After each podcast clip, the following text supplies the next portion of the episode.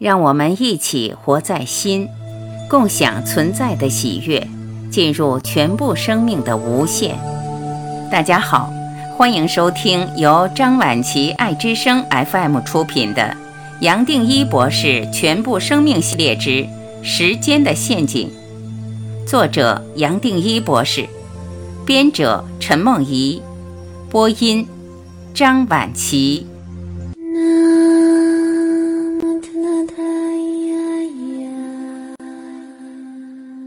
十五，业力因果离不开时间。因为因果这个主题太重要，我想在这里再做一点补充。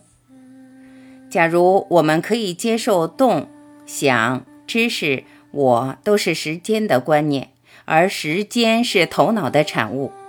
那么我们也就突然理解什么是因果或业力。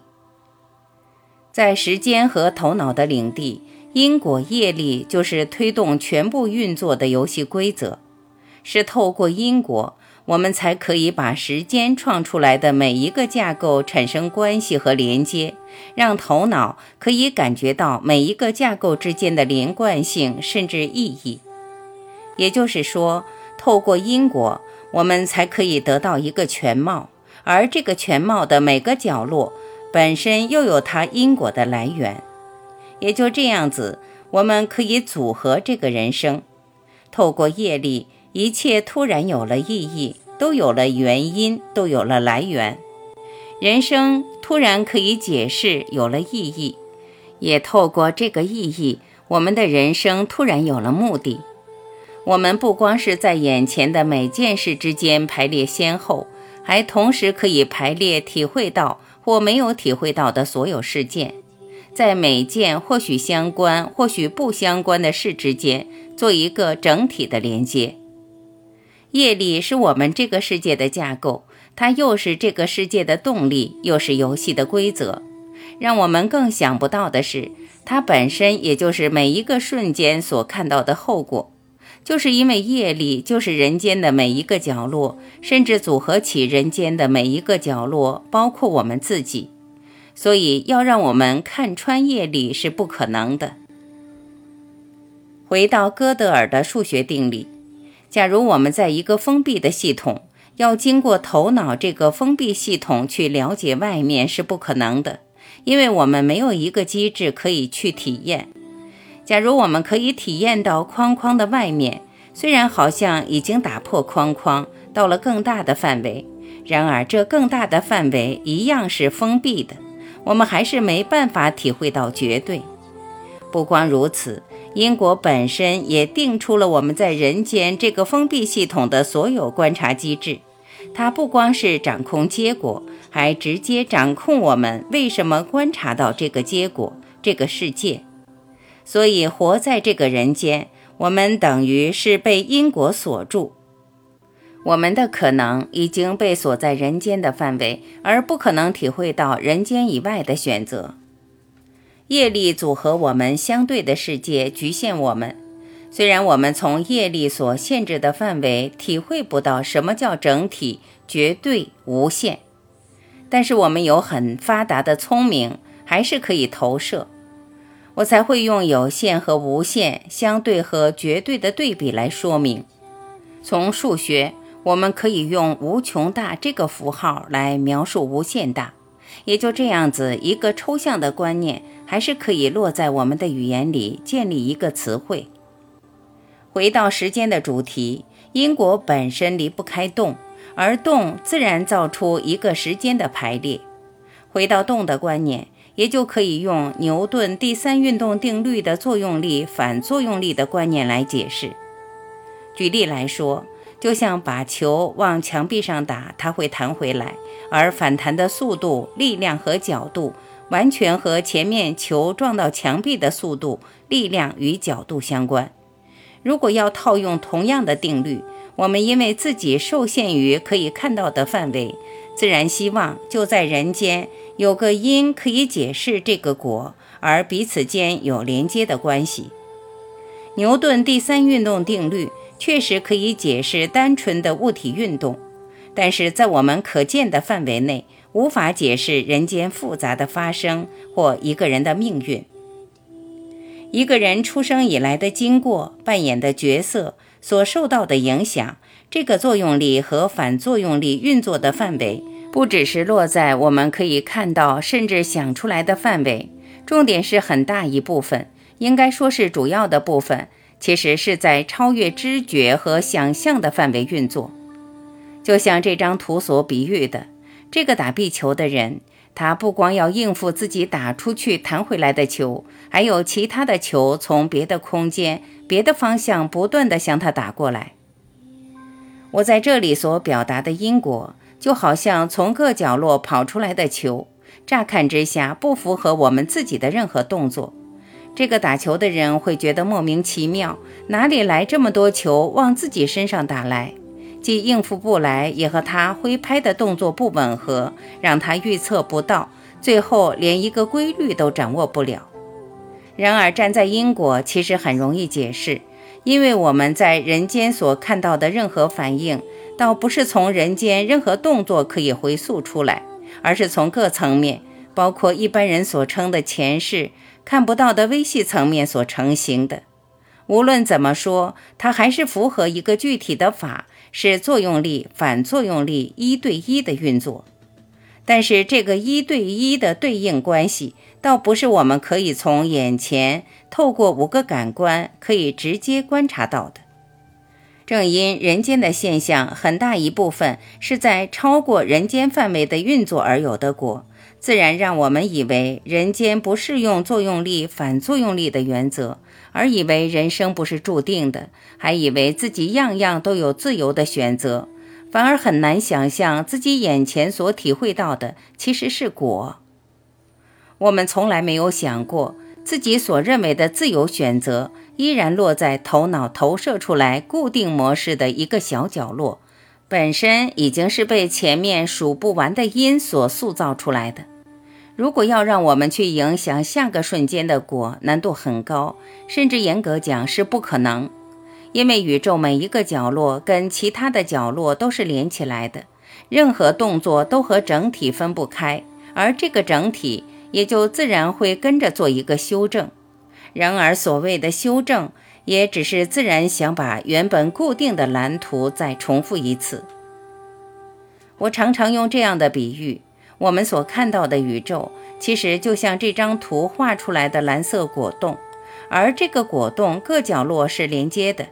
就像全像图一样，让我们从每一个角落都可以看到整体。因为它和整体从来没有分手过，我们不可能变更一个小角落而没有影响到整体，也不可能整体有了变化却不影响到一个小角落。没有哪一个动作是单一而独立的。可惜的是，我们看不到果冻内在的连接，也就以为每个角落或瞬间是独立的，是单独存在的，甚至还以为我们随时有一个选择，可以改变眼前的一切。有意思的是，除了牛顿的第三运动定律，还有一个很根本的法则在宇宙运作。我在这里也举出来做一个对照。这个法则，也就是热力学第二定律所谈的乱度趋向最大的观念，在日常生活中，我们随时可以体会到乱度趋向最大的现象。举例来说，周末将家里收拾得整整齐齐，如果没有再继续花力气整理，随着一周过去，原本整齐的物品自然会散得到处都是。热力学第二定律谈的也就是。任何力量和能量最后都会消散，达到均匀的分布。任何一个有组织的架构，透过时间都会朝向能量最稳定的状态移动，也就是和环境达到一个均衡。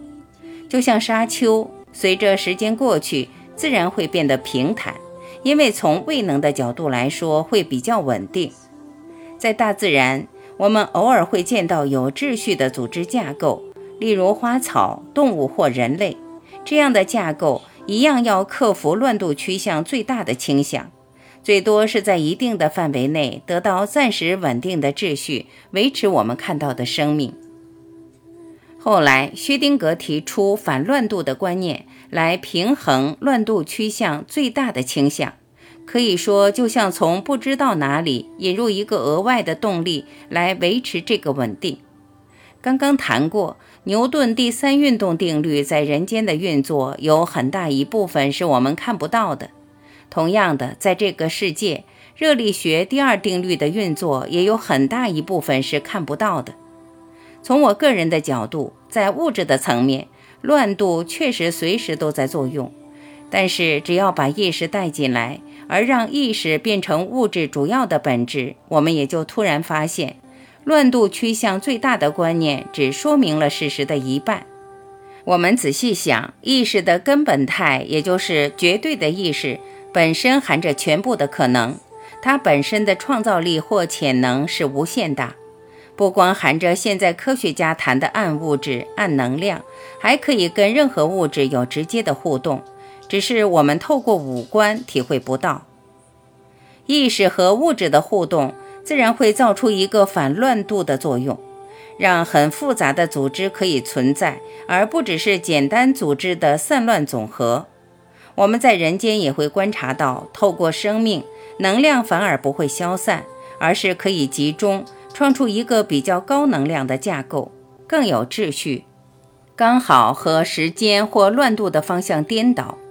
对我而言，跟之前对牛顿第三运动定律的解释一样，这个力量只是从绝对的范围超过人间的部分，随时跟我们互动，平衡我们的能量。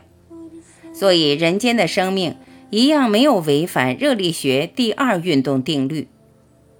前面提过，爱因斯坦会加上宇宙常数，其实是因为当初他想象不到宇宙正在膨胀。我会谈这两个定理，不光是因为它们的重要性，这是每一位化学家和物理学家都早就知道的，而是要表达我们通常会以为必须在这个时空满足这两个定理，但是这两个定理其实是在更大的范围成立的，而这个范围我们一般意识不到。提到热力学第二定律，我还记得不到十岁时。就对这个定理特别感兴趣，特别去读非平衡态统计力学。作者伊利亚后来拿到1977年诺贝尔化学奖。这本书提到一个观点：从热力学的定律来看，既然能量和秩序会不断的散掉，不断由高到低，这个方向自然带出来一个时间的箭头。也就是说，我们时间的观念。过去、现在、未来是被这个散掉的方向给决定了，就像这张图所表达的，如果没有刻意去维持一个规律，东西自然会散掉，而这个能量和秩序消散的方向，本身就是我们这个时空所朝向的方向。虽然这个结论让人印象相当深刻，但我当时有个体会，从整体的角度来看，它还是个妄想，是个错觉。是从人间封闭的系统看能量，才得出这个结论。如果站在整体绝对的角度，那么任何方向都可能，可以从未来回到过去，也可以不动，不选择任何方向。站在整体，一切都已经圆满。无论是热力学第一定律所谈的能量不灭，还是热力学第二定律谈的乱度趋向最大，都早就已经满足，而不可能违反。只是落在一个小的封闭系统，我们的宇宙的范围内，确实还有一个方向可谈。在一个封闭的系统，任何结果都老早已经是注定的，因为它本身是由注定的架构和机制所组合的。去争论谁先谁后，其实没有意义。也就好像我们在谈先有鸡还是先有蛋，突然发现。鸡和蛋两个都不存在，或说两个都存在，也就是因为没有一个自由可谈，全部都是注定。只有站在绝对，我们才有资格谈自由。这本身又是悖论，但确实就是如此。唯一的自由是我们站在整体绝对，随时可以选择跳到哪一个角落，也就是选择参与或不参与任何封闭的系统。例如人间的运作，让我换另一个角度再讲清楚一点。我们会认为，从过去到未来是一个时间的方向，但是从绝对来看，其实没有方向好谈的。有意思的是，我们假如突然跳到绝对的范围，自然从高高低低的能量状态回到最稳定的根本态，也就从费力变成不费力。所以，假如还有一个方向可谈，其实就是回到绝对，绝对才是相对最终的方向。我们一般人会认为，从过去好像有个时间，像箭头一样指向未来，而且认为这个箭头是不可能回头的。然而，比较正确的表达是，最大的吸引力是从相对回到绝对。这个吸引力让我们可能在每个瞬间都找到回去的一个出口。佛陀才会说，连一只草、一朵花会成佛。不用担心，有一天这里所讲的都会被物理和数学的语言证明出来，只是用的不是我们人间的参数。正因为我个人认为这些观念是完全正确的，知道从相对回到绝对才是真正不可能回头的方向，最多只是早晚的问题，也才透过这些作品不断的一次次提出来。希望你我随时找到这个出口，人间的出口。